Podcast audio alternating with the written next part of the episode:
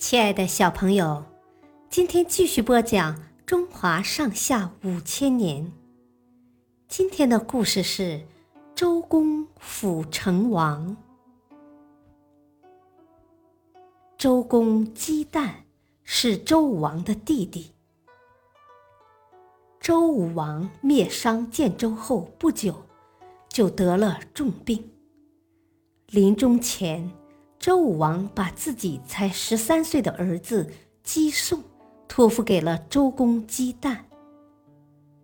按照周武王的遗嘱，姬宋继承了天子之位，由周公姬旦摄政，即代天子处理国政。周公为人忠厚，有智谋，很会治理国家。首先，他废除了从商夏一直传承下来的王位继承制度，即先由兄传弟，再传给儿子的顺序，改成直接由嫡长子继承的制度。其他兄弟只能分封诸侯。这一变更减少了王室内部争权夺利的悲剧。有利于政权的巩固。其次，周公划定了尊卑有序的等级与特权，将王室和贵族分成天子、诸侯、卿、大夫、士五个等级，并对各个等级的服饰、仪式和礼仪做出了规定。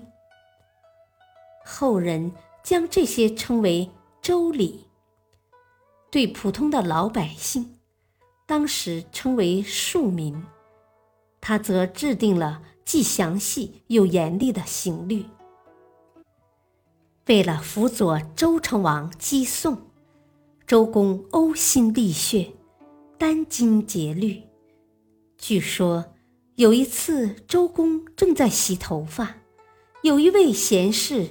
来求见，周公马上披着湿淋淋的头发去见客人。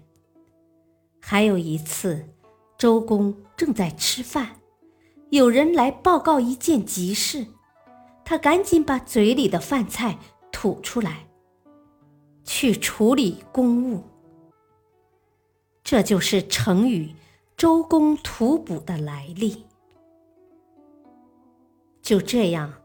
周公摄政七年，等成王年满二十岁的时候，周公就将权力全部移交给他，自己回到了封地鲁国。